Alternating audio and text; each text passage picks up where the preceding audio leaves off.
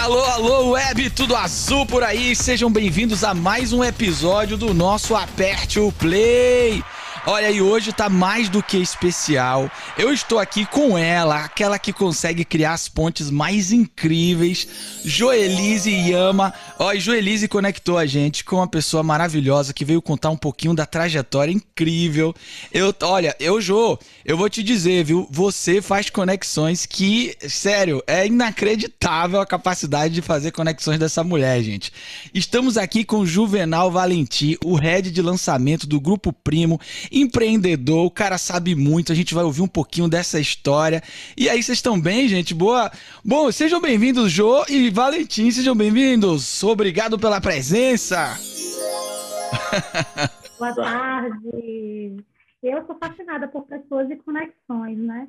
E aí o máximo que eu posso fazer de me conectar e de conectar outras pessoas, estamos aí.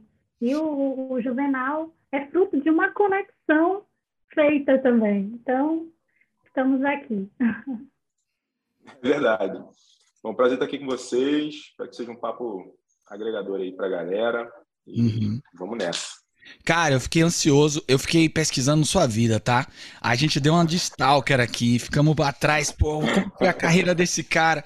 Porque assim, eu acho que aqui no nosso podcast a gente fala muito de pessoas que se conectam e a gente está vivendo uma era de muitas pessoas buscando a internet como um elemento de conexão. A gente vive uma era, Juvenal, das carreiras não lineares. Uma carreira não linear uma carreira que cria uma oportunidade onde a gente menos entende e quebra a lógica do que era no passado. Aquela carreira, eu vou estudar e vou fazer tal coisa, e a formação tinha uma estrutura mais básica. Para uma era, uma era de possibilidades, né? As pessoas hoje podem se reinventar. E a gente quer começar um pouquinho aproveitando cada segundo desse podcast é você contando um pouquinho do que, que você faz hoje e um pouquinho de como foi seu começo de trajetória, né? Vamos começar assim? Nossa, uma, uma boa pergunta para começar.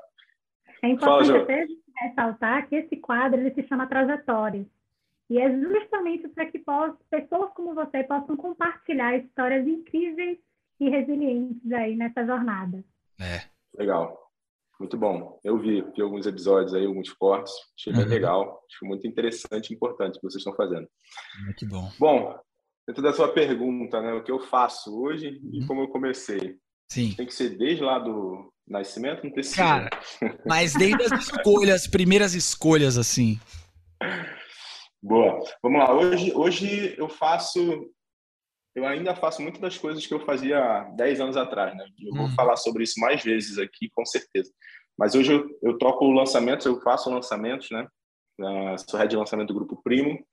E o que eu faço especificamente, tecnicamente, se chama lançamento, né? A gente Sim. lança treinamentos, curso online, venda online, são coisas que eu faço. Uhum. Eu faço estratégia, é, lidero, lidero times e tudo mais. Então, de forma técnica, são essas coisas. Mas o que eu acredito que eu faço é, cara, é expandir mensagens de valor, né? Então, é coisas que eu acredito, eu, putz, eu agrego aos projetos e faço isso ter mais alcance, né? Uhum. Nossa, que eu legal. Essa é a minha visão desse, desse meu trabalho. Muito legal. É, eu, observando né, a sua jornada, eu vi que você é um cara muito visionário. Então, quando a gente não entendia basicamente o que era a internet, você iniciou sua história. Eu queria que você falasse um pouquinho sobre esse episódio da, da internet lá, de escada, as duas semanas que você levava para baixar programas. Legal. como é, você fez e, e para chegar onde está hoje, né? Para chegar no Grupo Primo com conhecimento e agregar valor à história de muita gente. Que legal. Deixa eu contar, eu dividi um pouco dessa trajetória com, contigo hoje, eu sei com o Lucas. Então, o que que, o que que acontece nessa, nessa jornada? Eu sempre fui uma criança assim que gostava muito, muito curioso, né? Então, tipo, ficar de montando brinquedo, etc. E aí, quando eu me deparei com a. Gostava de desenhar também, né? então assistia desenho, ficava desenhando e tudo mais. Ia... Então, era muito mais nessa, nessa parte criativa, apesar que ao longo do tempo eu fui ampliando mais e abrindo mais a parte mais lógica da coisa. Uhum. Mas o ponto da criatividade foi o que me levou até aqui. Mas o grande, o, o, grande desejo que me trouxe até aqui nesse momento, e eu não falo nem de grupo primo, eu falo até aqui da minha vida, né, do que eu faço hoje, é, porque o Grupo Lima é muito relevante, mas tudo que eu fiz, toda a trajetória que eu tracei até aqui, ela putz, me ensinou bastante. Eu sempre falo de parte dela com diversas pessoas que eu vou conhecer, conversar e sempre agrega muito valor. Mas o, o ponto é, eu tinha um desejo de ter uma agência e eu descobri isso foi de uma forma muito doida, porque eu tava, eu lembro dessa parte eu lembro bem, eu estava no, no carro do meu pai, voltando para casa e aí, morava em Cabo Frio, né? Uhum. Eu tava numa avenida, retona, avenida retona, assim, e aí tinha nessa avenida muitos outdoor, né? Aquelas placonas de rua gigantescas. E o moleque sentado atrás, sabe? Aquela coisa de, de garoto sentado atrás ali no meio do, do banco, ali do, do, do, banco de trás, entre os dois da frente, conversando com meu pai. E eu vi aquele, aquele outdoor com uma imagem linda, assim, maneirona, e me chamou, me impactou muito. Uhum. Eu, putz, muito desenho, tecnologia, eu já gostava de, de desenhar e tal. Eu olhei para aquela imagem e falei assim, caramba, que legal, como faz isso? Né? A, minha, a minha pergunta sempre era, com, com constância, era como faz isso? Né? Eu pegava o brinquedo, eu desmontava, era, a minha pergunta era como que monta isso? Como que tem aqui dentro? O que, que tem aqui dentro? Como que faz isso? Então, essa curiosidade me levou até esse lugar. E aí eu fui pesquisar, né? Eu lembro que eu tinha, acho que, sei lá, 14 para 15 anos, não lembro a idade ao certo. Uhum. Mas eu fui pesquisar e descobri. Né? Naquela época não tinha Google muito bem, YouTube não tinha quase nada. Não lembro se tinha ainda, talvez não, ou talvez no comecinho, mas não me lembro bem. É, o que eu me lembro é, cara, internet de escada. É, eu tinha um computador, acho que isso faz, acho que isso é, putz, meu pai me ajudou muito, meus pais me ajudaram muito nisso, porque ter um computador naquela época não era tão fácil. Uhum. Então, eu tinha um, um, computador e tinha telefone e tinha acesso à internet de escada. Né? Então, isso me ajudou a encontrar essas respostas um pouco mais rápido, mesmo sendo de uma, uma cidade do interior. Já era a internet ou era BBS ainda? Era coisa mais primitiva ou já era. Olha, era a internet de escada, de escadorzinho da UOL. Da UOL. Sabe aquele escadorzinho da UOL que você. Aham. Uhum Cara, se alguém tirasse o telefone do guincho, do, do, do, guincho, do gancho, já era. Já era. Uma né? boa conexão. E aquele barulhinho clássico. Aquela chiada. Isso. Se alguém tirou o telefone do gancho, você perdeu tudo que você estava fazendo. Uhum. isso era engraçado. Dava uma raiva, mas hoje é engraçado. E eu fui pesquisar, né? E descobri que o que fazia, a pessoa que fazia aquelas coisas chamava designer. Hum. É, designer gráfico foi para onde eu apontei naquela, naquela, na, na direção na, naquela época. Uhum. É, e aí eu segui esse caminho, né? Caramba, eu preciso aprender isso. E aí foi o que a Ju estava falando. Você ficou duas semanas baixando e etc e tal. Então toda a minha a minha curiosidade ativou esse esse lugar. Eu fui pesquisar sobre, eu descobri o que era, descobri o que ele fazia, essa pessoa fazia, essa função fazia, né? Uhum. E eu falei, caramba, quero isso. E aí eu fui, continuei a fuçar e descobri que, putz, precisa, o cara mexia com ferramentas específicas, né? Tinha Photoshop, CorelDRAW na época. Paintbrush, e... rapaz. Na época Nossa, ainda tinha Paintbrush. Muito, muito, muito. Mas acho que não dava tão nessa época aí não, hein, cara. É, eu tô, eu que tô revelando a minha idade aqui. Tá se entregando aí. Ah, nossa. É porque passa um filme, né? Você tá falando de computador dessa época. O meu primeiro computador foi um MSX. Ainda era nossa. antes dos 186, 286. Era antes. É. é. Caramba, se entregou bem agora. Pode fazer Total, a pesquisa né, aí, pessoal. É. MSX aí é antigo. Era via fita, Mas... não tinha disquete, era fita que você botava. Era fita? Nossa, não, era disquete, cara. Nossa, fita, você foi longe. A tela preta, hein, Lucas? Cara, mas é, mas é. Mas eu acho, ele, ele pegou a era do, da internet já, né? Então, pra uma pessoa curiosa. Sim. É. Pra uma pessoa curiosa, isso é prato cheio, né? É prato cheio. Não tinha em todos os lugares ainda, né? Era muito, uhum. cara, muito difícil ter, se achar um lugar com internet. É, mas eu tinha, e acabava que o lugar que tinha internet se tornava um point dos amigos, né? Então, Sim. a minha casa se tornou isso também. Mas eu, eu putz, tive esse privilégio de conseguir pesquisar e encontrar o que era essa função, essa profissão, quem é essa pessoa, o que ele fazia. Eu descobri tudo isso e aí cada coisa que eu descobri eu fazia mais pergunta e ia cavando mais, cavando mais, cavando mais, até que eu cheguei no Corel Photoshop e eu falei, putz, não existe curso disso, onde eu estudo disso, né? Uhum. Falei, ah, vou baixar aqui, arrumei um jeito de baixar com toda a minha curiosidade, né? Naquela época, é, é, o meu jeito de baixar, o jeito de usar o programa. É. E aí aprendi fuçando ali, de forma autodidata. Uhum. Então foi mais a, a, minha, minha formação de como autodidata ali, é, é, é de baixar e Fiquei duas semanas baixando o programa ali. Caraca. ligado direto, que era gigantesco, né? 52 kbps de velocidade na internet. Imagina, 52 kbps, hoje você não baixa um. um Baixada, é, um GIF. É. Foram quantas caixas de disquete esse programa aí? Cara, olha, foi, foi doideira. Mas eu lembro que não dava para fazer mais nada no computador, né? É. Era isso. É, pesadão, né? Diga aí. Quando foi, Juvenal, que virou a chave e você adotou a, a, a questão do, da arte de imprimir dinheiro usando a internet? Olha aí, essa, essa já vai por uma ponta, eu vou, eu vou chegar lá para a gente só criar um, uma ligação nesse meio tema aqui, pra, porque é importante.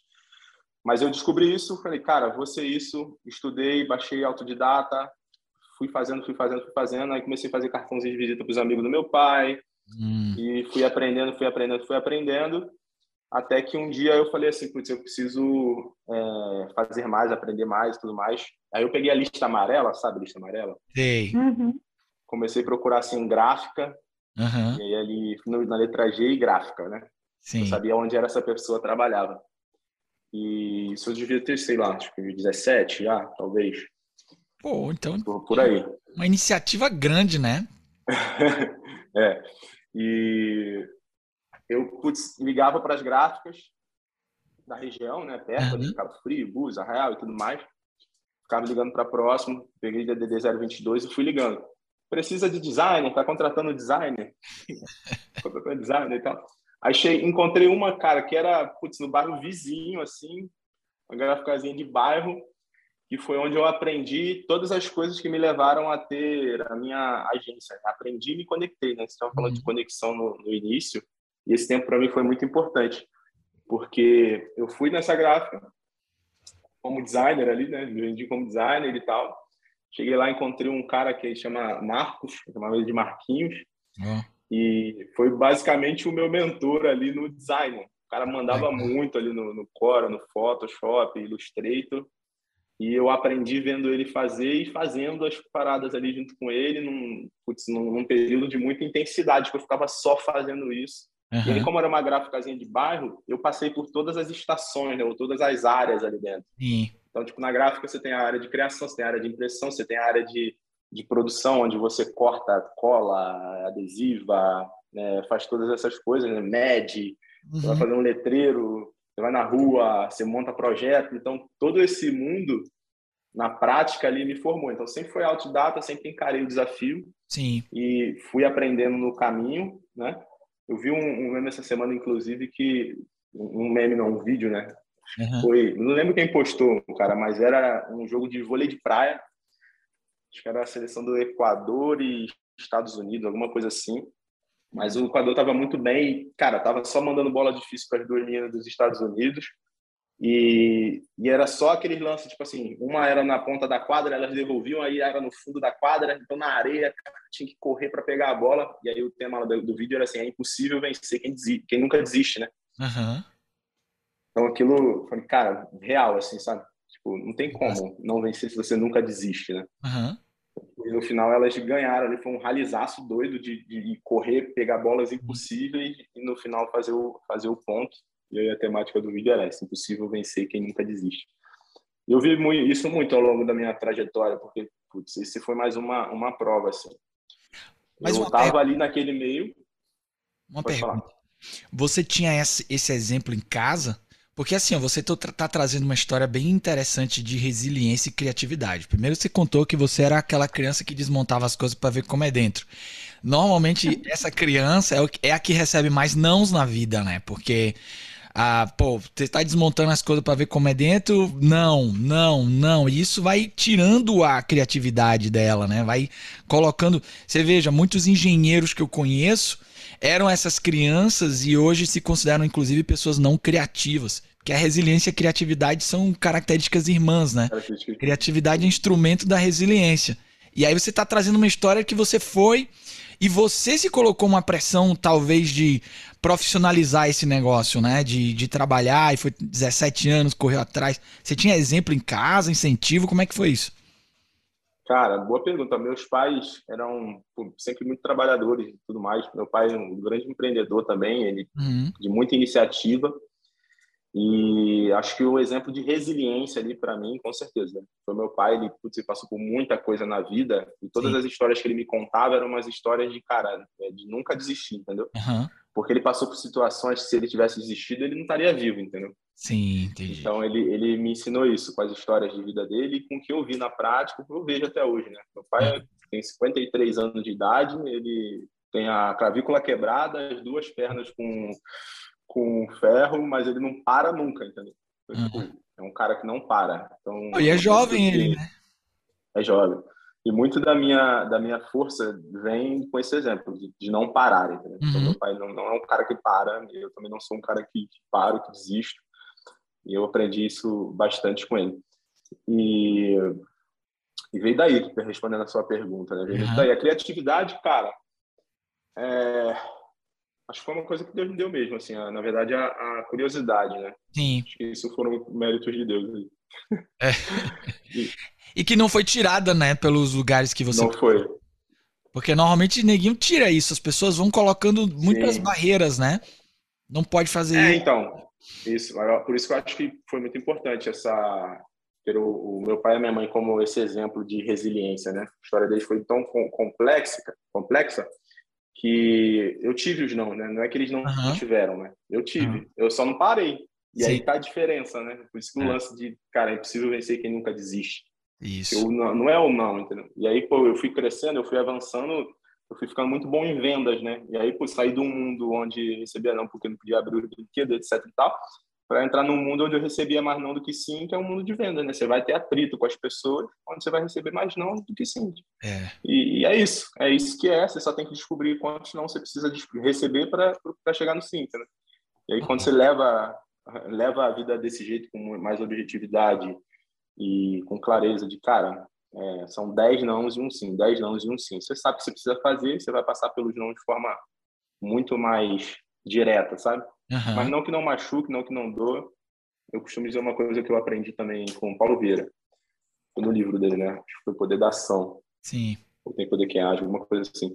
E dava lá assim, 10% dos 100% da sua vida, 90% é o que acontece, 10% é o que você faz com o que acontece. Uhum. Não, 10% é o que é o contrário. 10% é o que acontece, 90% é o que você faz com o que acontece. Uhum. Ou seja, o que acontece, cara, é pouco, né? O que vai mudar tudo ali, fazer você avançar ou desistir, é o que você faz com o que acontece. Sim.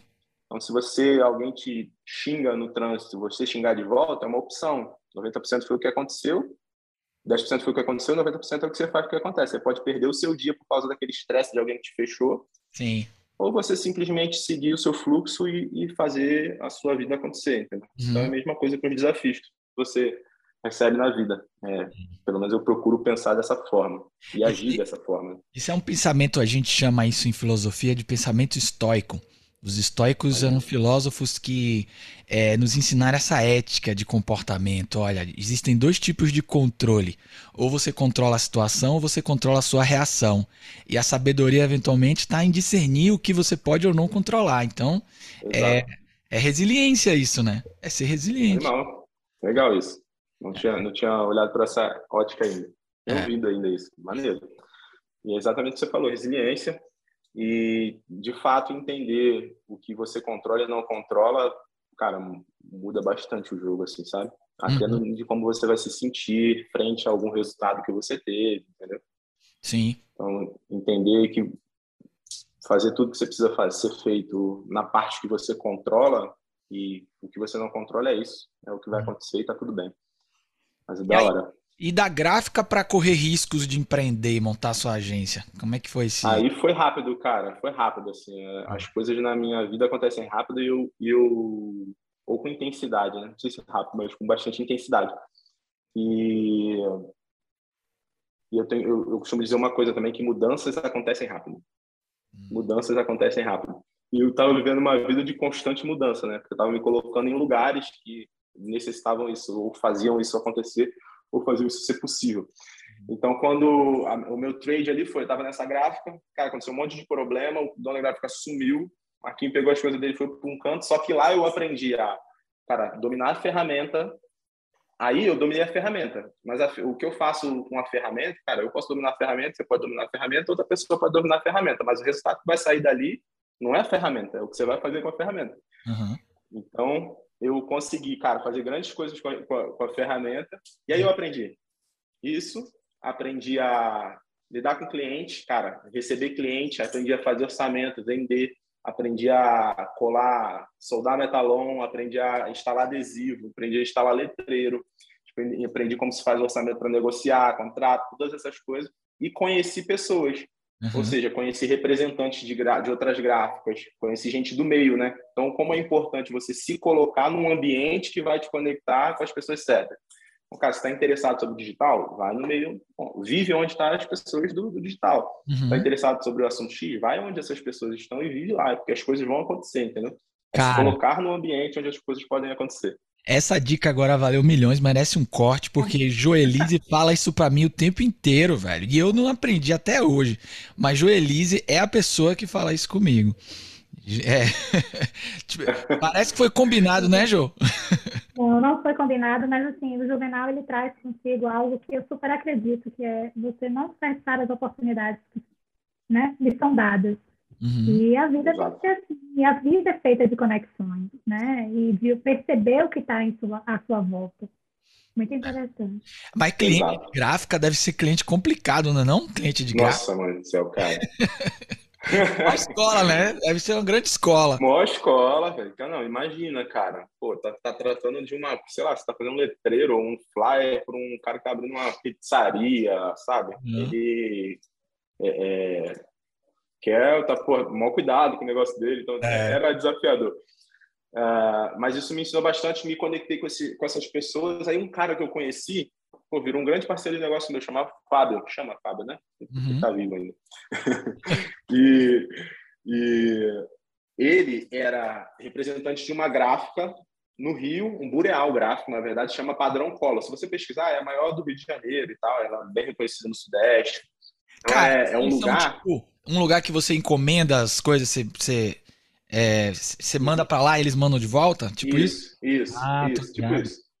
Então, é, mas é um bureal, né? Então, imagina uma fábrica gigantesca, uhum. que os equipamentos gráficos, cara, eles são caros, né? Hoje eles ainda são muito caros, imagina lá atrás, né? É. E aí, quando, eu, quando tudo isso aconteceu, eu falei, vou abrir a minha gráfica, né? Uhum. Desmoronou tudo lá, eu falei, pô, tô pronto, vou abrir a minha gráfica.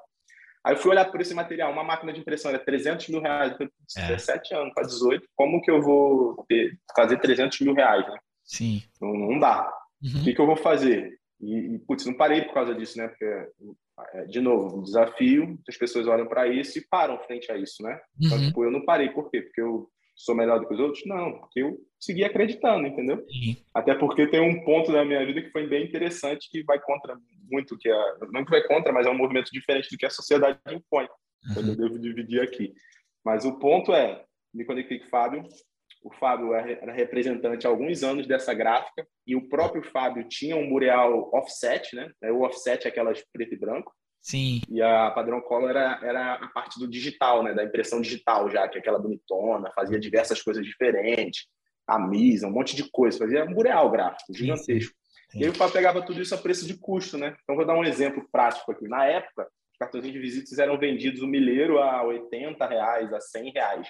Uhum. E na gráfica, na Padrão Color, a gente pegava um, o melhor, era o melhor material que tinha na época, por 25 reais, entendeu? Uhum. Eu olhei para aquilo como empreendedor, já minha, com a minha visão empreendedora daquele tempo, eu falei, mano, não é possível, eu pego a 25 vendo a 80, eu posso vender a 60, todo mundo vai come, começar a comprar comigo e eu vou estar tá ainda botando mais de 100%, uhum. vou tirar o custo aqui e vou estar tá lucrando isso, aquela continha básica, sabe? Uhum. De compra e vende, compra e vende, compra e vende.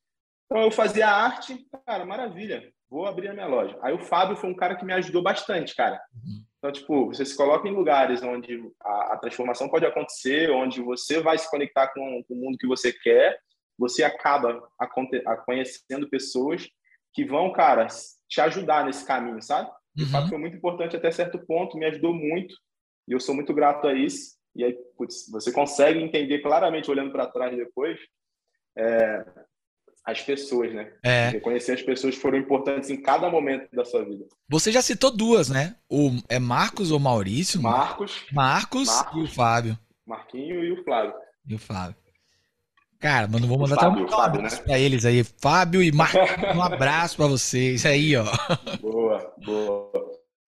Aí o ponto aqui, cara, 18 anos, aluguei a lojinha da frente da minha casa, abri minha primeira gráfica. Era um nome ultra criativo, chamava JB Publicidade.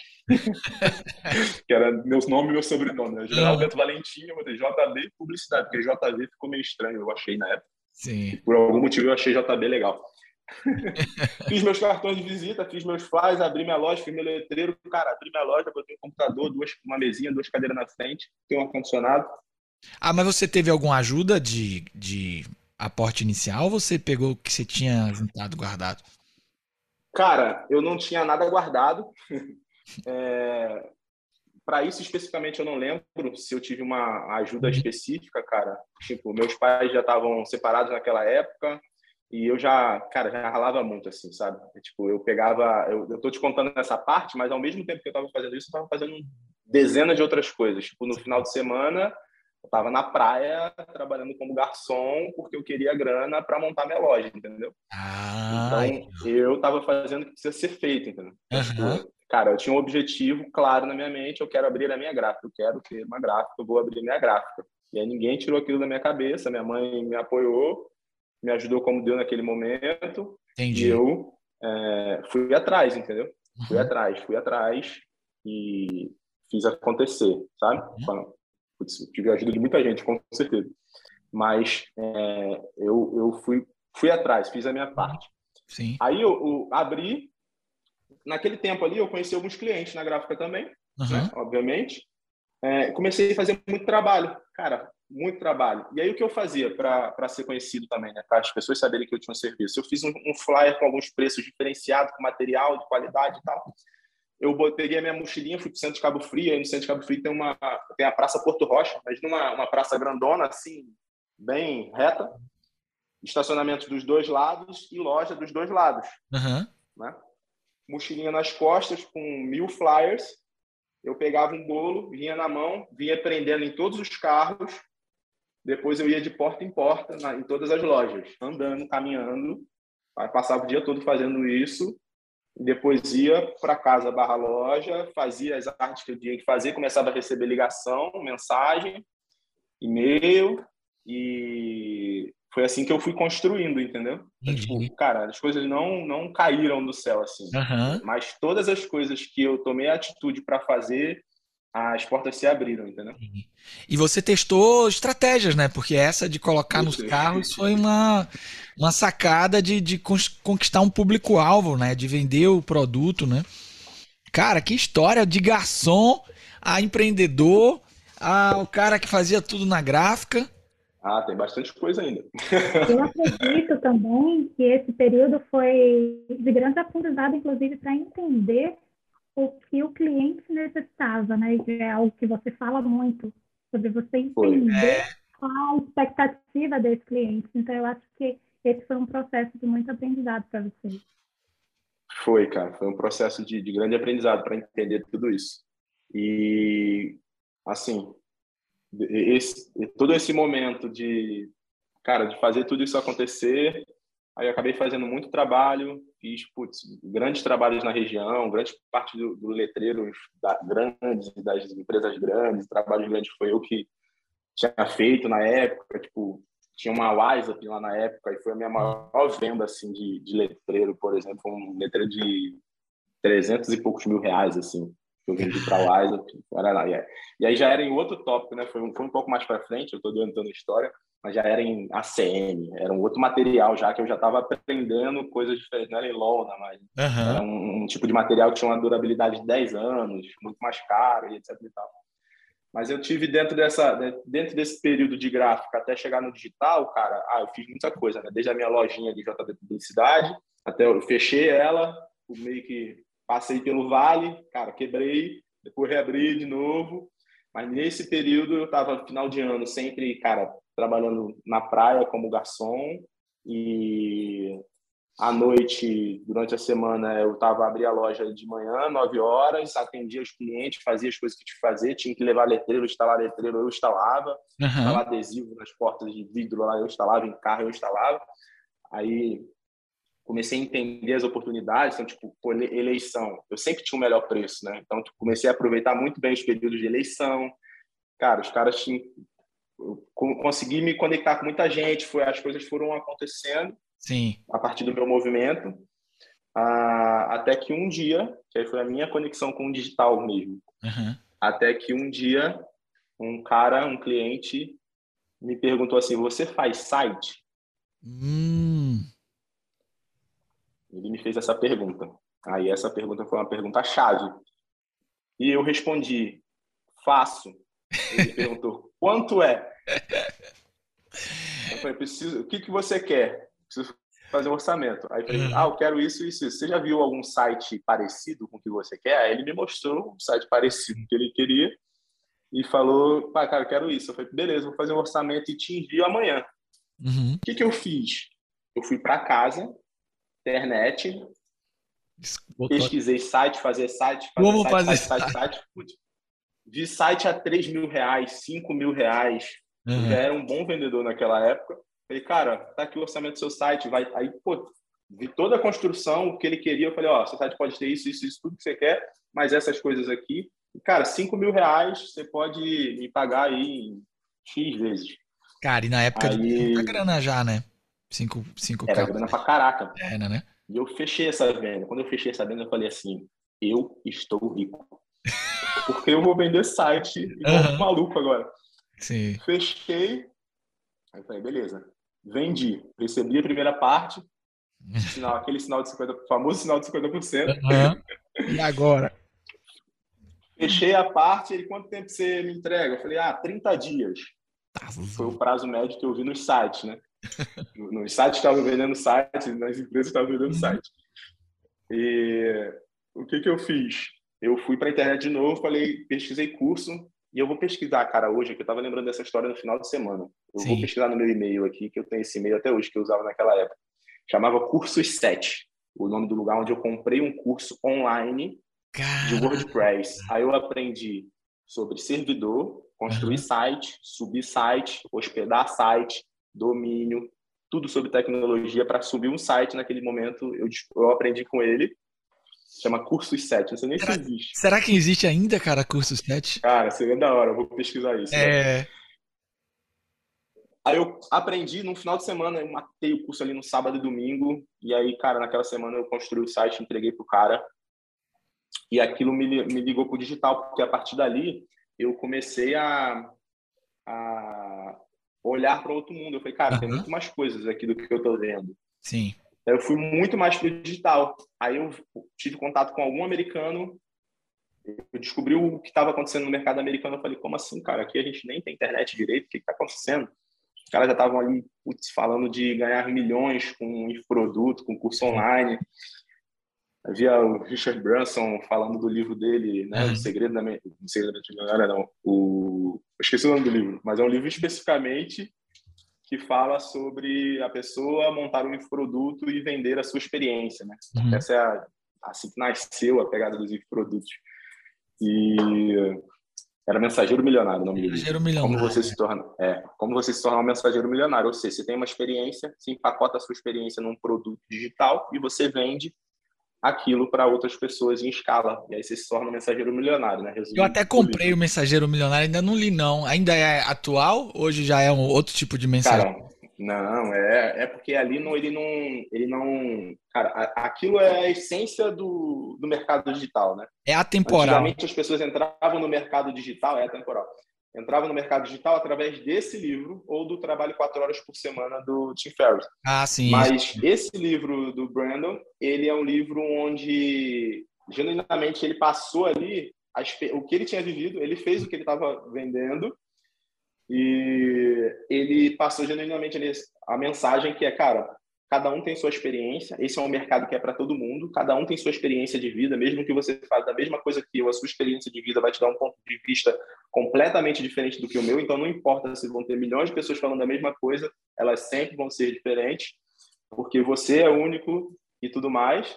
Uhum. E o que, você precisa fazer? Você precisa conseguir é, documentar empacotar toda a sua trajetória, entendeu? Okay. E aí, pô, você uhum. vê o livro Ruby como, como um artista, que é mais recente, ele é. fala de documentar o seu dia a dia. Como que você cria conteúdo? Documente o seu dia a dia, entendeu? É.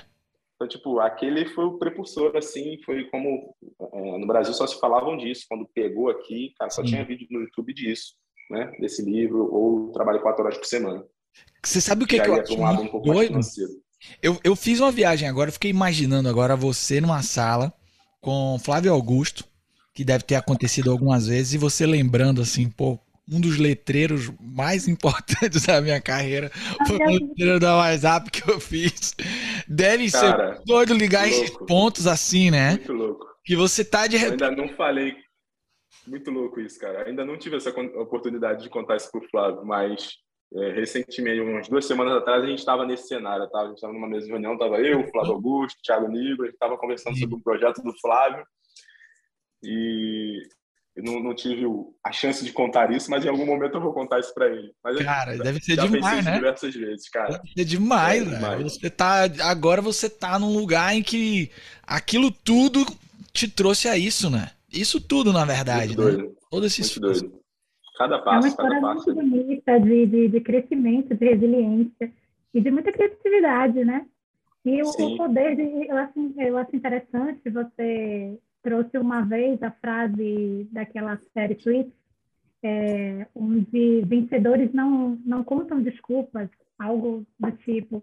E você uhum. não contou desculpas, você simplesmente disse, eu sei fazer o site, correu atrás, buscou as ferramentas necessárias para fazer. Que é uma, eu, eu gosto muito de falar sobre uma frase que é quem não faz acontecer, vê acontecendo. E você não viu acontecendo, você fez e trilhou aí essa jornada muito linda. É, e, e antes, antes, antes de seguir, tira uma dúvida. Essa obstinação, essa clareza de objetivo, ela não é muito comum assim. A gente ouve muitas histórias de carreira e você me parece que construir objetivos com uma certa clareza. Tipo, ó, vou ter a minha gráfica e agora descobri uma possibilidade online. Isso, uma, uma, uma questão que eu vejo muito, isso também está conectado porque o conjunto de atividades que envolvia esses, esses empreendimentos era algo muito prazeroso para você ou não? Você, como todo mundo, eu sei que ter algo que te dá prazer nessa jornada e coisas que deviam ser oh, chatas, burocráticas, difíceis. Mas o que que das atividades te conectava mais, assim? Que deu essa veia? Ou era, ou era muito clareza de um objetivo, ó, eu quero, na minha vida, eu quero conquistar tal coisa. Como é que foi isso? Boa, cara. Cara, ó, eu, eu, eu gosto muito de falar sobre objetivo, né? Uhum. Tudo que eu faço tem que ter um objetivo fim e isso é bom e ruim. Tá? Acho que como todas é. as coisas, em certa medida, né? É. dependendo da dose, ele é bom ou ruim. Né? Ele pode te matar ou te fazer viver para sempre.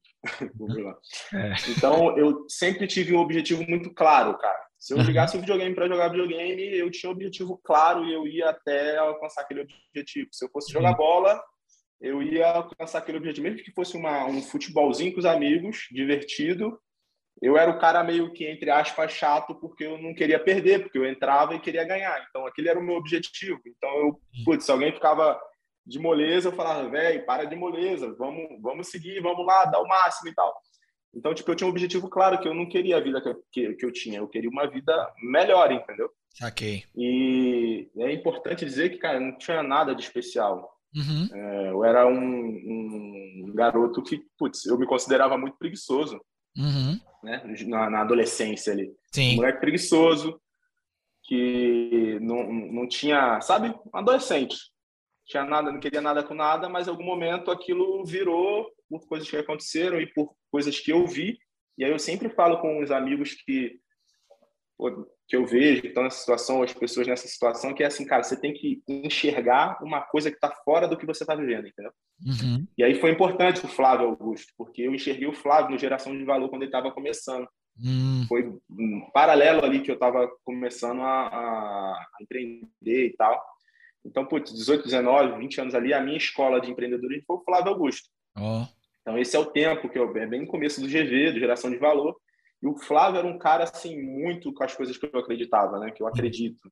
Né? Ele falava, cara, você tem que ser, você tem que honrar sua palavra, você tem que ser leal, você tem que fazer as coisas que precisam ser feitas, você tem que querer algo a mais da vida, você tem que batalhar duro e honestamente para isso. Então eu olhava para aquilo e via também meu pai ralando para caramba. Eu falei, mano, é isso, entendeu? Uhum. Apesar de, das decisões ruins que meu pai tinha tomado, que deixou a gente numa situação ruim, tudo que aconteceu na minha vida, sofri, perdi para aquilo em alguns determinados momentos, né? De altos e baixos. É...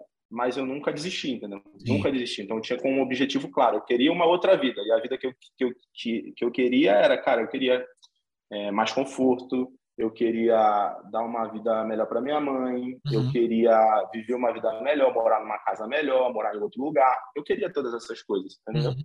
Entendi. E eu sabia que a forma de alcançar aquilo é, cara, não vai cair no meu colo, eu preciso trabalhar e produzir. E aí eu fui caminhando, e eu costumo dizer também que eu não fazia exatamente o que eu gostava. Hum. Não era uma coisa que era minha diversão e eu transformei em hobby. Não era um hobby que eu transformei em dinheiro. Meu hobby era jogar videogame e jogar bola. Sim. É meu hobby até hoje. Mas eu não transformei isso em dinheiro, né? Hoje, uhum. tipo, a gente tem muito mais facilidade para transformar isso em dinheiro. É. é. Mas naquela época eu não, cara, não, não vi, não tinha essa visão. Eu encontrei um lugar onde pô, tinha as coisas que um pouco de coisas que eu gostava e eu adoro um desafio.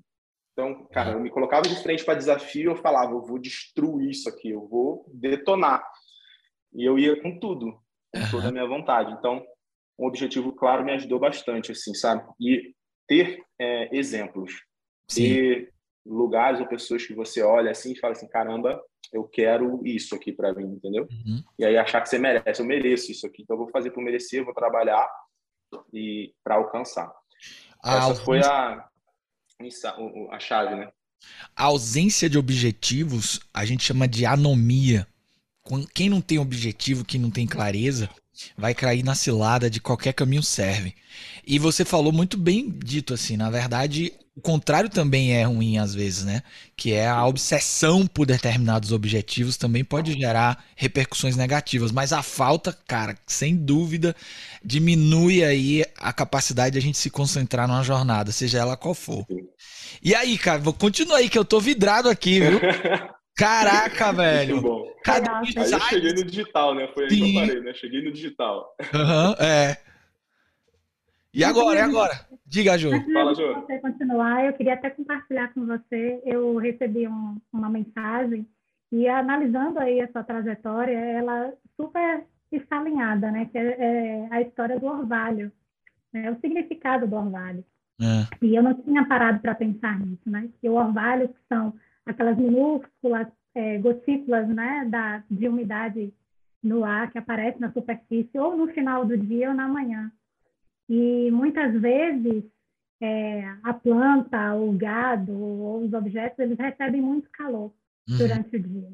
E é necessário o tempo de você se refazer.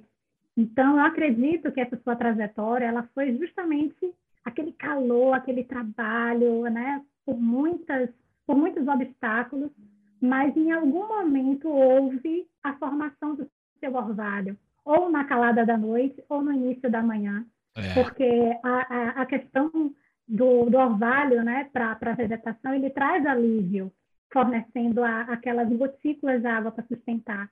Então, na sua trajetória, essas pessoas foram, a, a, foram podem ser consideradas como águas que, de certa forma, proporcionou a formação do seu orvalho e te sustentou de alguma forma, né? Para que você continuasse aí com esses desafios e superá-los. Que bonito isso, viu? Olha aí, viu? Caraca! Que bonito isso! Muito bem. Ele foi falando e eu fui observando a formação do orvalho na vida dele. É a inspiração, né, Jô? É a inspiração. Pessoas que inspiraram, que convidaram ao movimento, que renovaram para isso. Muito Exatamente. bom, cara. Olha, eu tô vidrado nessa história. Eu quero saber de vender site para o lançamento. como é que foi isso? Tem, tem história aí ainda, cara. Uh, aí nesse, nesse tempo, é, eu, putz, eu já estava, acho que sei lá, uns 20 já, e eu já estava acompanhando o Flávio, já indo a eventos né, do, do meio, do nicho. É, eu já tinha em 2012, participado do Startup Weekend Brasil. Uh, então, foi perto dos 22 aí já. Uhum.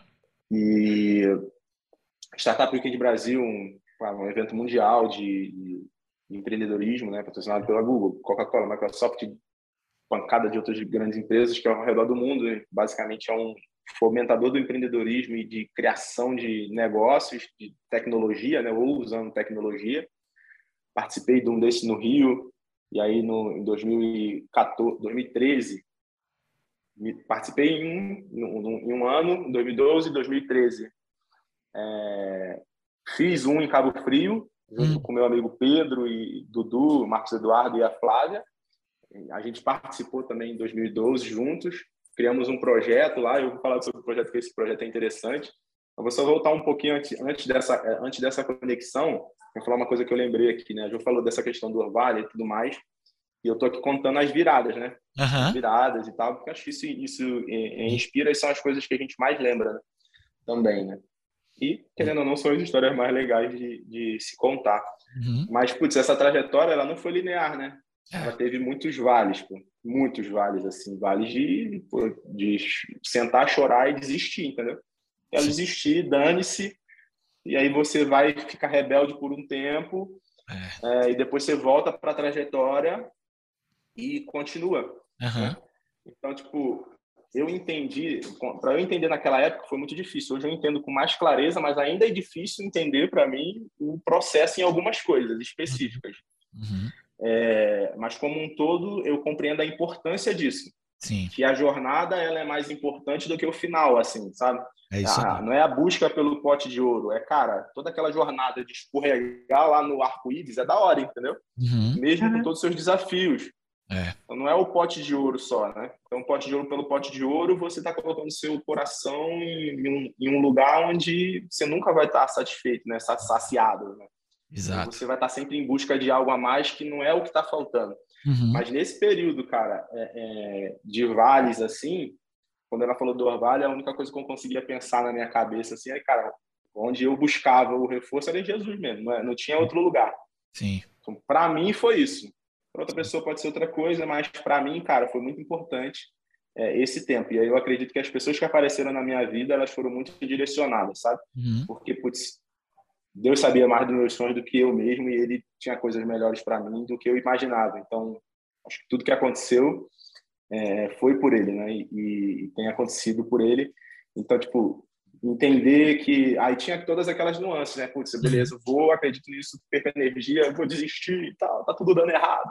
Uhum. Mas eu tava aprendendo coisas naquele momento, né? Então, eu passei muito momento difícil, cara, de pô, ser cabeça dura Uhum. Imagina que você está indo por um caminho e tem diversas formas de ir para um caminho. vou dar um exemplo aqui, né? Tem diversas formas de derrubar um prédio, certo? Você pode dar dinamite, você pode pegar dezenas e centenas de pessoas e ir na marreta, uhum. você pode pegar um, um, aquele guincho grandão com uma bola de ferro e putz, derrubar aquilo com as cinco boladas, uhum.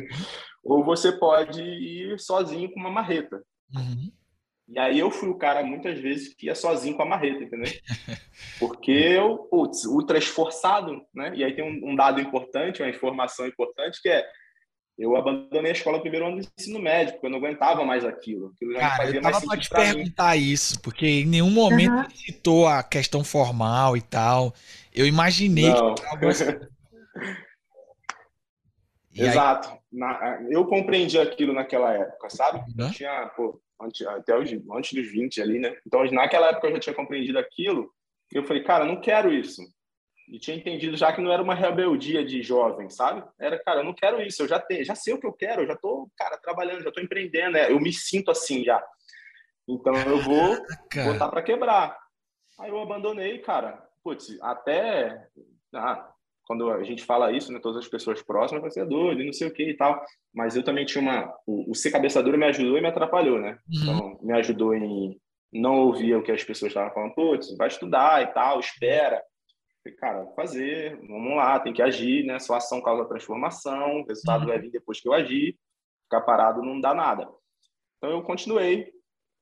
Só que, putz, eu tenho, assim, uma plena consciência de que eu estudei muito mais na minha vida do que se eu estivesse estudando de forma tradicional, assim. É, exato. Sem, não preciso nem fazer muita conta para isso. Uhum. Eu continuo estudando até hoje, sabe? É, você não parou, você pego... o inteiro pesquisando, estudando. Tô, tô, o tempo todo, pô. Só que eu não estou fazendo coisas aleatórias que eu não vou precisar usar agora. É Sim. assim, ah, eu preciso fazer um podcast. Eu vou e, cara, como que eu faço um podcast? Eu aprendo a fazer um podcast. Uhum. Preciso construir uma página. Eu vou lá e como construir uma página? Eu pego, construir uma página. Então, todas aquelas pequenas experiências que eu contei aqui, o cara falou, fazer um site, faz um cartão, faz isso, faz aquilo outro. Tipo, eu tinha dúvida e eu perguntava como resolver aquela dúvida e eu fazia o que eu aprendia. Cara, você é uma prova viva da incapacidade que nós ainda temos na educação formal de realmente transformar para a resolução de problemas as pessoas, né? Você é a prova viva de que precisamos de um control alt del, um reboot total dos modelos. Modelo atual. A gente estava conversando com o Walter Longo sobre isso, não foi, Joelis? E assim, a importância de a gente fazer esse redesenho. Porque você não parou de estudar, você apenas saiu de uma trilha que, em termos, inclusive, de crescimento para você, e um é, provavelmente levar para uma direção que bem diferente dessa, que você ia gastar muita energia vendo coisas que você não vai usar. No início da nossa conversa, o Juvenal ele trouxe algo muito interessante, que era ele era muito curioso para saber o como das coisas. É. O que falta muito, inclusive, nesse modelo tradicional, é o como. E o irônico, exato, exato. o irônico é que hoje você é, manda educação para a vida das pessoas, né? E muito, né? Eu já palestrei muito em faculdade, velho. Era muito engraçado eu a palestrar em faculdade. Vou falar para a galera sair, entendeu? É. eu contava que eu nunca tinha. É, o, o, discurso de, o discurso de Stanford de Steve Jobs, ele começa falando assim: minha, minha melhor coisa foi ter saído da faculdade. Ele tava palestrando na faculdade. Você, você, você manda também a galera sair, é? Sim. É muito engraçado, mas é, é isso, cara. E, e, não é fácil, sabe, essa trajetória. Uhum. Ah, não sei como é o, o, outro lado, porque eu não vivi, só consigo uhum. falar do que eu vejo, que ouço as outras pessoas falando, né? Mas eu só vejo gente falando, reclamando, né, de, de tudo que tá fazendo, né? Somente a nível do estudo. Então, cara, você ser autodidata e putz, fazer o que precisa ser feito, buscar correr atrás de seus sonhos, é difícil, é desafiador, os problemas vão vir, o desânimo vai vir. Sim. Tem que precisa ter resiliência para seguir. Aí, voltando para a história. Uhum. Digital, né? É, é, é, site para o infoproduto. site para o infoproduto. Nesse meio tempo, cara, eu, putz, preciso continuar evoluindo e entender mais sobre o digital. Preciso agora aprendi a fazer site, aprendi a fazer tudo isso. Preciso ir para um lugar que é, é antes ainda do, Startup Week de Brasil isso aqui. Preciso ir para um lugar onde eu, cara, consigo colocar isso em prática, né? Para eu continuar executando. Aí eu fui para uma, consegui um trampo numa consultoria, na empresa de consultoria na cidade, para ser a pessoa que o, o não estrategista na época ainda, mas era a pessoa do marketing. Uhum. Então, consegui uma vaga de marketing, sem ter uma faculdade de marketing. É. E, e, eu, e eu, naquele lugar, fui dupla de, um, de consultoria de uma pessoa que, pô, outra pessoa que foi muito importante na minha vida, foi o Pedro, meu grande irmão, Pedro Quintanilha, que deve conhecer, mentalidade uhum. empreendedora, etc e tal. A gente foi dupla de consultoria ali. Naquela época, o Pedro tinha estava fazendo pós e eu era o cara que tinha abandonado a escola, mas estava fazendo os trampos de marketing. Ele estava fazendo pós de marketing na, na SPM, o cara muito inteligente, também avançado, assim, empreendedorzaço. Tinha outro projeto de. É, naquela época, peixe urbano, esses projetos assim estavam uhum. bombando, né? Uhum. E ele tinha construído com, com outro cara lá, o Busque Certo, que era parecido com os projetos bombando e tal. E a gente se conectou, começou a trabalhar junto, a fazer as coisas juntos. E aí tinha um projeto de pós que conectava muito com o meu sonho de ter uma agência. Aí eu uhum. tipo tive a gráfica, eu descobri o que o design fazia, né? Sim. Aí eu fui, eu fui avançando nas coisas e falei, putz, quem faz site? Onde esse cara trabalha? Aí eu descobri que existia um mundo chamado agência. Uhum. Mexia muito com criatividade, com estratégia para de marketing e tal. Eu falei, caraca, eu quero esse lugar. É esse lugar que eu quero, dinâmico, fazendo coisa nova sempre, falando sobre vender produto, vender coisa, falando de tudo isso, criando estratégia. Eu quero esse lugar. E eu quero ter uma agência agora.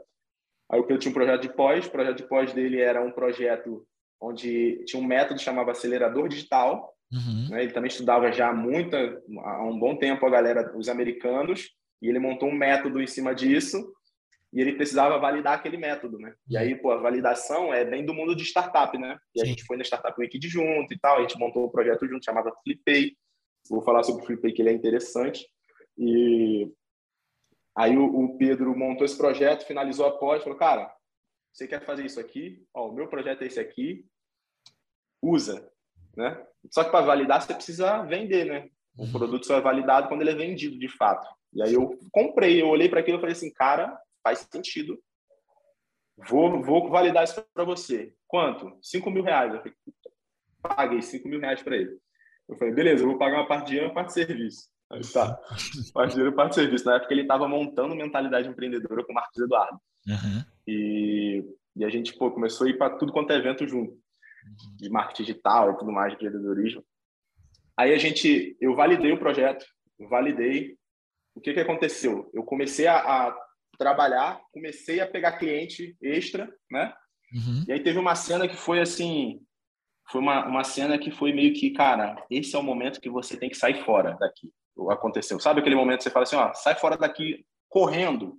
Sério? Foi uma cena que aconteceu comigo e com o Pedro no, no lugar onde a gente trabalhava, né? Nesse lugar onde a gente era dupla de consultoria. Pô, era um escritório lá no alto, bonitão, Sim. Cabo Frio, assim, você olhava pela janela, você via a praia, você via o mar, você via o canal, você via lanche passando e tal, era da hora, assim. Aí ele chamou a gente na, nossa, na sala dele, né? Nosso chefe na época chamou eu e o Pedro na sala dele. Ele gostava muito da gente. A gente tinha feito, inclusive, isso que eu falo que o meu primeiro lançamento foi em 2013, porque foi lá. Yeah. Foi a primeira vez que a gente assistiu o Jeff Walker e executou um lançamento presencial. Uhum. Executou aqui, o webinar que a galera faz online, a gente fez presencial, lotou uma sala para ele vender. Enfim, todo mundo queria colar na gente, cidade pequena, a gente, putz, fazia o negócio bombar. Aí Aí ele pegou a gente assim, abraçou um de cada lado, falou assim, cara, confio muito em vocês, não sei o que e tal, tô muito feliz e tal. Aí ele falou assim, ó, um de vocês, um de vocês vai estar em São Paulo cuidando. Ele foi profético naquele dia. É. Um de vocês vai estar em São Paulo cuidando de um do, do, do nosso escritório em São Paulo uhum. e o outro vai estar aqui em Cabo Frio com essa vista para o canal e eu, com a minha esposa, tá vendo lá aquele barquinho passando? Vou estar tá lá naquele barquinho dando tchau para vocês. Caraca, velho. ele foi Essa profético e foi... ele foi muito importante para eu tomar minha decisão. Naquele é. momento eu pedi demissão. Uhum. E aí o Pedro falou assim, cara, você vai pedir demissão, você vai perder seu direito e tal. Não, deu seu direito. Eu falei, mano, tô saindo fora e tô indo abrir a minha agência. Putz. Pedi demissão, eu falei, a única coisa que eu quero, e eles estavam no momento começando a enrolar um monte de cliente, eu falei, mano, tô fora, tô fora. A única coisa que eu quero é meu computador. E eu tenho esse computador até hoje, tá? Esse Sério? Você guardou? Ficar guardado para sempre. Foi o computador que eu fundei a Dinamiza. Ai, que legal, cara. Que legal. Ó, de certa Aí... forma, o cara, o cara não sabia como ele estava inspirando, não, né? Me, inspirando, pô, pra é. caraca. Eu falei, como que você vai estar tá lá se eu que vou estar tá lá, entendeu? Não é. vai ser você que vai estar tá no barquinho, vai ser eu, pô. É, pode crer. ele foi profético, cara, porque ele falou assim, onde vocês vai estar lá em São Paulo, uhum. nosso escritório grandão e tudo mais, e tipo, eu tô em São Paulo. Sim. E o Pedro, ele tá em Cabo Frio. O Pedro pegou um escritório gigantesco, assim, em Cabo Frio, Olha. na beira do mar, na beira do, do canal, tudo de vidro, lindo. Uhum. E ele vive um estilo de vida que, é, que ele quer viver lá e, porra, de Cabo Frio, atendendo cliente no mundo todo. Não, e agora Mas eu fui pra São Paulo. Cadê esse cara, velho? Quem é que tá dando tchau pra quem? Nunca mais, eu, nunca mais ouvi falar dele. nunca mais mesmo. E aí isso aconteceu, cara. Isso foi louco. Aí eu peguei meu computador, vazei, uhum. comecei no quartinho da minha casa. Acho que tem um post disso, cara. Horrível, uma foto horrível com aquele computadorzinho Acer, um prato de canjica. apareceu na foto, um caderno, uma lata de Red Bull, e eu estava fazendo um projeto onde eu estava criando a logo, o nome da Dinamisa. Sim. Eu estava brainstormando aquilo. Uhum. Essa foto tá no meu feed, acho que lá para baixo, não sei se 2014, não faço ideia, mas tá lá pro final. E comecei no meu quarto, comecei a atender cliente, aí, cara, eu fazia tudo. O cara queria cartão, fazia cartão, porque conheci o Fábio, né? Naquela época, eu já tinha me tornado representante da Padrão Polo, ou seja, as coisas já uhum. vinham no meu nome, as pessoas já mandavam direto para mim, eu já tinha um contato direto, eu já não precisava do intermédio do Fábio mais. Sim. Mano, e tem muita história aí, porque na época que eu era garçom, Eu fui um tempo garçom ainda, que, é, final de ano, por alta temporada uhum. e tudo mais, para levantar uma grana, porque eu levantava grana, né? Sabia vender e tudo mais. E foi a minha escola de venda, foi ser garçom, cara. Foi a melhor coisa de vendas que eu tive na minha vida. Lidar, principalmente era em Búzios, né? Então era gringo. Sim. Mano, era inglês, espanhol, italiano, todas as coisas, desenrolava tudo uhum. e, e, vendia muita coisa lá. É, mas eu lembro assim, ó, que eu ficava lá na. Enquanto eu estava trabalhando de garçom, eu já estava com a JB Publicidade né, ainda. Uhum e eu, eu, ficava com o telefone na cintura. Ou seja, final de semana a loja estava fechada, ou feriado a loja estava fechada, eu estava na praia trabalhando, e os caras ligavam para o número da loja, o celular estava na minha cintura, eu ia para o canto e atendia. JB Publicidade, boa tarde. Cara. Na praia. o escritório ver. na praia, velho. O seu escritório era na Exato, pô. E, e, o, e o restaurante onde eu era garçom se tornou meu cliente, porque ele fazia comandas e aí, cara, os caras metiam a mão, assim, no, nos restaurantes de Búzios, porque ninguém sabia de nada e tal. Comanda, vendia as comandinhas preto e branco por não sei quantos mil e era, tipo, mil vezes mais caro. Uhum. Eu falei, putz, tem uma oportunidade aqui. Eu posso vender por 100 vezes mais caro e aí e vai ficar muito barato para eles, vai ficar muito bom para mim. Sim. Aí, mano, eu fiquei anos servindo no restaurante com comanda, com um monte de coisa, até que chegou um momento que eu falei assim, cara, não preciso mais disso. Fábio, atende eles aqui agora. Aí eu fui passando meus clientes para as pessoas que me ajudaram ao longo do caminho. Sim, sim. Então, tipo, Fábio, atende eles aqui, ó, eles vão fazer isso aqui para a vida toda, cara. Tudo mais. E eu fui avançando. Uh, mas esse era um caso importante. Então, eu, eu me tornei um representante direto, cara, fazia tudo, estava conectado com todos os lugares é, sacava já de marketing, já, já, comecei a sacar de copy, de tráfego, comecei a fazer tráfego. Na época, Facebook, tráfego no Facebook, se pagava 10 centavos no lead. E aí começou a minha jornada no digital. Uhum. Eu saí do quarto da minha casa, aluguei uma salinha em Cabo Frio, e aí olha o que, que aconteceu. Aluguei uma salinha, eu lembro dele até hoje. É. Rua Alberto Silveira, 1970. Fica gravado, né? Eu, eu aluguei uma salinha Cara, sei lá, acho que era do tamanho que ainda que eu tô aqui hoje. Tinha um banheiro extra aqui só. Eu botei uma mesa encostada na parede, um ar-condicionado, quatro cadeiras, mas só aí tinha eu. Na verdade, a gente começou com uma sala. Né? Uhum. Começamos com uma sala. É, isso aqui eu falei já foi quando eu saí para ficar só na minha sala. Aí nessa sala, junto, aluguei essa sala desse mesmo tamanho, foi eu, o Pedro, o Marcos Eduardo e mais dois amigos nossos que já tinham um projeto no digital, trabalhavam com AdSense e tudo mais. Aí a gente ficou todo mundo junto numa sala, aí a gente ficou junto ali. Então a gente, pô, o Pedro saiu e a gente acabou ficando na mesma sala, trabalhando junto e cada um cuidando do seu projeto. Sim. Putz, trampando, cara, malucamente. Aí depois eu peguei a sala da frente e fiquei só para mim, só para dinamismo. Aí tive meu primeiro funcionário, meus primeiros clientes no digital para lançar e tudo mais fui fazendo site. Eu lembro que meu primeiro grande cliente, eu comecei atendendo empresa física, né? Uhum. Fazendo tráfego para negócio de local, né? Que está bombando hoje tráfego para negócio uhum. local. Naquela época eu já fazia, já vendia isso pra caramba. Sim. É... Aí me tornei Google Partner, aí visitei a sede do Google, e tudo isso, cara, só no trampo mesmo. Eu, eu consegui fechar um grande negócio com uma telecom da região, era a maior telecom da região. Pô, eu sentava na mesa sem bar, maior cara de moleque, velho. Diretor, diretor, o maior quadro de diretor, assim, a galera tudo mais velha, CEO, conversando com o CEO, apresentando a proposta. Eu falei para ele assim: a minha, a minha, deve ter olhado para minha cara. Hoje eu penso assim: se eu tivesse olhando para minha cara naquele momento, eu ia falar que moleque insolente. eu, eu, tava, eu olhei para a cara dele e falei assim: eu vou colocar nesse período, com essa ação, 10 mil novos assinantes. Eu não fazia ideia do que eu estava falando naquela época, uhum. na, na, época da Copa de 2014. Sim. E aí eu fiz uma ação, eles iam mudar o dobrar a velocidade da internet das pessoas, mas assim, a, porque eles já tinham ganhado mais internet, não ia mudar nada para eles, eles só iam dobrar. Uhum. Aí eu uhum. fiz uma ação que chamava Amigo Indica. Aí para você quer dobrar sua internet, indica cinco amigos. Mano, começou a chover indicação. Massa. A gente colocou uns 15 mil novos assinantes, todo mundo com internet dobrada, uhum. regaçamos. Aí foi, porra, foi mais um case de sucesso, aí validou um pouco mais na região, ficando mais conhecido e tal. E aí para o digital eu comecei paralelo até flipar, né? Então era meio que uhum. empresa local com lançamento, aí foi flopando para lançamento ficar começar a ser só lançamento na agência. E daí para nomes grandes, como é que foi? Aí foi dureza, né? Eu fiz lançamento de tudo quanto é lixo que você imaginar, né? Uhum. Então, tipo, conversa com a galera hoje, eu tenho resposta para quase tudo, né? Porque eu fiz tudo também, design, página, tráfego, copy, é. gravar, editar. Então, tipo, foi louco, um, um processo de muito de fazer e aprender, muita relação. Mas eu já fiz lançamento de emagrecimento, negócio de parto humanizado. Caraca, parto humanizado. Congresso online de engenharia civil, com mais de 150 lançamentos. Então, tipo, de todos os nichos possíveis que você imaginar. Já fez de bolo? Fui... Já fez de bolo? Bolo, bolo, bolo. Culinária. Dieta. É... Eu lembro que eu entendi, pô, eu lancei uma portuguesa uma vez, uma dieta, era, era dieta é, do Mediterrâneo, alguma coisa assim. Sim.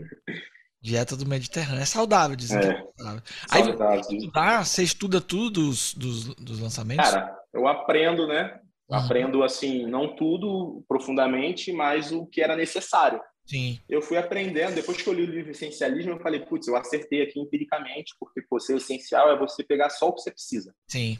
Para aquilo acontecer, entendeu? Eu uhum. fui sendo essencial, sendo essencial, sendo essencial, sendo essencial. E isso foi me levando, né? É... Aí, putz, fazer faturamento, aí, caramba, cheguei um escritório em Brasília, estou em Cabo Frio, 25 pessoas, na, na, agência, é, sócio, e lá, lá, lá, e fazia evento anual, levava a turma para um resort, para um lugar, todo ano, fazia, pô, comecei a avançar, uhum. fiquei o quê? Cara, foram quase, foram uns nove anos de Dinamiza, né? Sim. Só de, de lançamento digital, assim. Então, tipo, tem história pra caramba. Estamos em 2022, é nove anos, vai fazer dez anos, faria dez anos aí no começo do ano, eu acho, uhum. a Dinamiza. É, mas tudo isso aqui que eu falei, caraca, que linha do tempo doida é essa, né? Porque foi tudo muito intenso, cara. Acho que uns dois é. anos, tudo que eu te contei para trás aconteceu nos dois anos. Cara, demais, velho. Foi tudo assim, sem parar, muita intensidade. E, e, e, foi. E aí, pô, a linha, a linha mais reta assim de tempo que teve foi com a Dinamiza mesmo, que foi só Dinamiza e eu foquei, eu falei, caramba, não é isso, esse é meu negócio, vamos lá. Aí meu, meu pensamento é, eu tinha uma visão muito clara, assim, cara, de vou crescer essa empresa. Uhum. É, eu vejo um grande escritório, muita gente, e, cara, vai até vender. Entendeu? E aí, o que, que aconteceu? É, dinamiza, dinamiza, dinamiza. Chegou um momento assim, eu falei, mano, chega desse ritmo. Uhum. Aí fiz, pô, lançamento com artista, é, com gente grande do mercado digital, mentorei muita gente, putz, muita gente do, do, do, de projeto de grande de digital, foi, eu mentorei lá atrás, é, na montagem de toda essa estrutura. Aí eu falei, cara, aconteceu uma coisa pontual na minha vida, eu putz, parei aqui, vou, vou ter um tempo para mim agora. Uhum. Aí nesse tempo para mim, eu precisei desse tempo para mim para eu voltar e, entender as coisas. E não foi muito rápido também sei lá, talvez uns seis meses, talvez, ou menos. Uhum. É, foi onde eu me conectei para chegar aqui no grupo, né? Sim. Que aí foi o tempo que eu falei, vou parar para mim, aí o Joel me liga. Vou, vou, cuidar de mim, aí o Joel me liga. O Joel me liga, eu, cara, tenho um projeto desafiador aqui que você vai ficar maluco. Eu falei, puta merda, desafio, eu adoro desafio. é agora, né? Aí, ó, outra, outro lance legal, Joel, da conexão. Porque o Joel procurou o Pedro, o Pedro falou, assim, perguntou pro Pedro assim, cara, você tá na mentalidade empreendedora já, pô, o negócio dele rodando pra caraca. Falou assim, ó, ele perguntou pro Pedro, Pedro, preciso de um cara sênior de marketing, assim, de vendas, bom, sênior, disponível. Aí o Pedro falou assim, cara, nesse exato momento, eu só conheço uma pessoa que consegue fazer o que você está querendo fazer. Uhum. E por incrível que pareça, ele está no momento onde ele se livrou de tudo. Olha aqui. É o Juvenal. Vou te passar o número dele, você liga para ele. Aí o Joel me seguiu no Instagram, eu falei, pronto, vai me ligar. me ligou. Quando ele me ligou, me apresentou a ideia, grupo primo, DNA Class, vem cuidar do DNA e não sei o que, tá na época eu, era, a proposta era para eu cuidar do DNA, isso foi um ano e três meses atrás. Uhum. E um ano e quatro meses atrás, e aí foi assim que eu vi pro Grupo Primo. Eu falei, putz, estou aqui em Cabo Frio, todas as minhas coisas estão aqui. Eu falei, putz, eu vou, vou pensar sobre isso. E aí foi muito específico aquele tempo. Eu tava, tirei para me conectar, me conectar mais com Deus. Eu falei, cara, vou orar sobre isso, vou me aconselhar. E se eu tiver que ir, eu vou. e tudo mais. Aí pulei, me aconselhei por dois dias, tive uma resposta positiva. Eu falei, vou, preciso de um apartamento. Aí falou, vem esse final de semana a gente vê um apartamento. Aí a Lalas, a esposa, já viu o apartamento para mim. Aí eu fui, procurei também e tal. Eu fui visitar um apartamento. O primeiro apartamento que eu fiquei, eu vi, eu fiquei, eu gostei. Tinha a única coisa que eu tinha pedido ali. Eu falei, pai, eu só quero ter uma vista. Se tiver uma vista, tá de boa para mim. Quando eu cheguei, a primeira coisa que eu vi de cara assim foi a vista. Eu falei, é esse, tá é. fechado. Pensei que ia pedir uma churrasqueira. Aluguei, aluguei o apartamento, cara. Aluguei o apartamento rápido em uma semana. Voltei para Cabo Frio. Em uma semana eu já estava morando em São Paulo. Vendi todas as minhas coisas de Cabo, da casa de Cabo Frio que não cabiam no, no apartamento. Comprei Sim. as coisas do apartamento e estava morando é, em São Paulo. E aí para empreender hoje no Grupo Prima. Uhum. Então, tipo, até chegar nessa trajetória do Grupo Primo foi toda essa jornada. E muita coisa que eu não, não falei aqui que dá pra gente ficar ficando, falando por bastante tempo. Eu tô aqui, ó, vidrado. Eu entrei em flow total na sua história. Faltou você contar, você falou de um aplicativo que você tinha feito com o Pedro. Ah, o Flipei, né? Flipei. Cara, o Flipei foi em 2012, 13, tá? A data foi por aí, porque ou 2012 a gente participou do Startup Weekend Rio, Brasil lá no Rio, Aí lá a gente levou esse projeto e montou esse projeto lá. Né? A dinâmica do Startup Weekend é que é, você vai para lá e você tem um final de semana, 56 horas para montar um projeto. Sim. Do zero. Uhum. Aí a gente montou o Flipei. Por quê? Porque eu, Pedro e o Dudu, Marcos Eduardo, sócio dele, a gente já estava olhando para o mercado americano já estava vendo um movimento lá que hoje no Brasil bomba muito, né? Os caras chamam hoje de PLR aqui. Né? Sim. Nada mais é do que aqueles produtos que você vende os direitos. Uhum. Então o Flipei, na época, a gente falou assim, cara, a gente está começando a fazer esse produto aqui, os americanos estão começando a vender os infoprodutos deles lá para outras pessoas. Uhum. Esse momento vai chegar aqui. Vamos montar um marketplace onde a gente vai juntar quem já tem um infoproduto, vai montar um outro negócio e tal, mas aquele infoproduto é bom e ele pô, não quer deixar morrer, com pessoas que estão querendo começar, mas não tem um infoproduto. Uhum. A pessoa compra e segue e continua o projeto. Sim. A gente montou o Flipay, que era na dinâmica de flipar, né? De, uhum. de mudar de projeto e tal. Naquela época, 2013, a gente estava olhando para esse lugar das coisas que estão acontecendo hoje já. Né? Que é. errou por timing só. Né? É uma coisa visionária, né, cara? De, de antecipação de mercado, de atenção. Cara, que energia, que história. Eu, eu vou te contar, viu? Não esperava tantas reviravoltas e não esperava tanta coisa numa história. Eu, eu juro que o cara garçom, empreendedor de 18, 17 anos, saiu da escola, muita coisa, viu? Parabéns, viu, Juvenal? tô boquiaberto. Entrei em flow. E você, Jô? Também entrei em flow. Uma história muito linda, inspiradora. Também sou movida, viu, Juvenal, a desafios. E, e assim, ouvindo você, essa trajetória, e falando ainda de conexão, vou deixar uma frase aqui para a gente refletir no finalzinho que é uma frase que eu gosto muito, já que eu sou uma pessoa fascinada por conexões e conectar pessoas. Ela diz o seguinte: uma boa conexão é aquela na qual encontramos laços para entrelaçar e conectar, de certo modo, nossas vias e os nossos eixos. E eu e pode ter certeza, Juvenal, que nesse momento eu entrelacei a minha via e o meu eixo, a sua jornada e história. Muito bom. Cara, e eu fiquei. Eu, eu vi um filme aqui. É claro que a gente não viu todas as cenas desse filme. Você contou bem aí que tem os momentos de vales, os momentos difíceis. Mas incrível como você conseguiu nutrir resiliência à sua forma e continuou enfrentando, né? Eu acho que protagonismo não é sucesso, protagonismo é enfrentamento. E a sua história é uma história de enfrentamento, né? E, e tem muito desafio, que eu imagino que você tá como head de uma, uma história também muito complexa e, e, e é, deve ser muito desafiador todos os dias, né, cara? É, os desafios mudam, né? Eles aumentam, né? No momento é. que você vai avançando, os desafios vão avançando junto. E eu tenho certeza que a gente aqui, de certa forma, ouvindo a sua história, a gente não falou diretamente de marketing digital, mas você trouxe ensinamentos de vida que se aplicam a isso tudo, né? Porque você falou de relacionamento, você fez uma coisa que às vezes muitas pessoas que a gente conversa sobre trajetória não fazem. Você valorizou todos aqueles que tiveram impacto na sua carreira e você contou como isso é, te engrandeceu e são graças a essas relações que você está aqui hoje. Parabéns, o cara. Me inspirei total. Olha, eu, assim como as águas de um rio nunca mais são as mesmas, eu também não sou. Estamos nesse aperte play, entrando em flow total.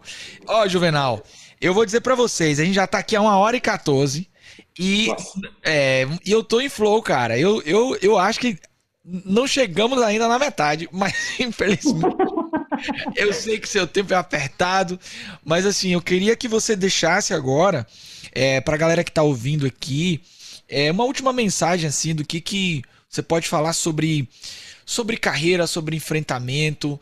Acho que a sua história fala muito, mas você desde o começo você falou sobre legado, que você entra em projetos que ajudam a transformar vidas. E eu queria que esse episódio, assim como os trabalhos que a gente faz junto com o Joelise e o Aperte o Play, também tenham esse propósito, né? De tocar pessoas para transformar vidas. Então eu queria que você deixasse um pouquinho aí do que, que você daria dica para a galera que está começando, quem está aí explorando possibilidades na carreira, muitas vezes de forma divergente como a sua, né? Que é uma, é uma trilha que não é a tradicional. E aí, o que, que você deixa para a galera que está ouvindo? É, esse, esse momento de dar reflexão é interessante. Mas dentro do que a gente tem falado aqui, tem uma coisa que, olhando assim para trás, eu sempre vejo, sempre quando eu conto, eu sempre vejo a mesma coisa, né? E vejo ela sendo, sendo perene, principalmente em todos os momentos. Em todos os momentos, até o Rio Vale, assim, sabe? Sim. A continuidade, né? A, a perseverança e tudo mais. E, mas o entendimento de que, cara, eu precisava e eu preciso todo dia é, fazer a minha parte, sabe? Então, tipo, uhum. importa no que você acredita, se você tem fé ou não e tudo mais, é, mas você precisa entender que as coisas que estão sob seu controle é você que precisa resolver. E aí você precisa entender que coisas são essas que estão sob seu controle, né? E na maioria das vezes são as coisas que você faz com as suas mãos, né? Uhum. Ou as coisas que estão ao seu alcance. E, e nunca as outras pessoas, porque isso não está sob seu controle. Então, putz, aquele espírito de, de, reclamar de tudo, reclamar das pessoas, acho que é um, um atrapalho. Uhum. Então, tipo, fazer o que precisa ser feito, fazendo a sua parte e confiar que, cara, vai acontecer o que precisa acontecer para que o que você está trabalhando, pelo que você está trabalhando, seu objetivo, seus sonhos, eles sejam concretos e se realizem. É, então, tipo, fazer o que precisa ser feito com, com honra. Acho que essa é a, a mensagem. Você sabe que o nosso play é a exploração da vida. E a sua história é uma história de exploração, de possibilidades, de caminho, de trilhas. Eu acho que está muito nessa veia do empreendedor. E é esse o convite que nós fazemos às pessoas aqui. Apertem o play daquilo que você pode controlar e se jogue, explore as possibilidades. Você, apesar de não ter seguido a trajetória formal da educação, você trouxe aqui muita sabedoria, você trouxe aqui o que é talvez o mais importante do ser humano, que é o olhar curioso e agradecer aqueles que te impactaram positivamente. Tô encantado, velho. Tô encantado. Quero te conhecer aqui na Bahia logo. Venha logo aqui pra Bahia pra gente conversar e, e eu saber mais detalhes dessas histórias. Que eu tô. Cara, demais, demais, demais. Você realmente é aquela pessoa fora de série. Fora de série. É o sua, sua história e trajetória realmente é fora de série. E assim como o Lucas, também me encontro no Flow. E espero completar, inclusive, esse Flow em outros momentos, porque existem muitas histórias aí que ainda não foram contadas. É isso aí, com certeza. gente. Obrigado pelo convite. É, e só pra gente fechar rapidão, eu queria que você deixasse aí como as pessoas podem se conectar com você, né? Porque eu sei que você tá lá e tem um trabalho legal nas redes, tem um canal no YouTube, então coloca aí pra gente é, ajudar as pessoas a te acharem, te conectarem. É fácil, viu, gente? É muito fácil. É fácil, é fácil. É, fácil. é, é Juvenal Valentim no Instagram e no YouTube, mas principalmente no Insta. Arroba Juvenal Valentim. Pô, valeu, cara. Brigadão. É, foi um valeu. prazer imenso e até a próxima, viu? Obrigado. Valeu. Valeu, Lucas. Valeu, Ju. Um abraço. Tchau, tchau. Valeu, gente. Ficamos por aqui com um episódio incrível do Aperte o Play. Se você está inspirado como eu, compartilhe, jogue para o universo, mande para quem você achar importante. Não se esqueça de se inscrever no nosso canal, apertar o play com a gente é explorar a vida. Uma história incrível que vai entrar aqui para os anais do Aperte o Play. Um abraço, até a próxima. Valeu!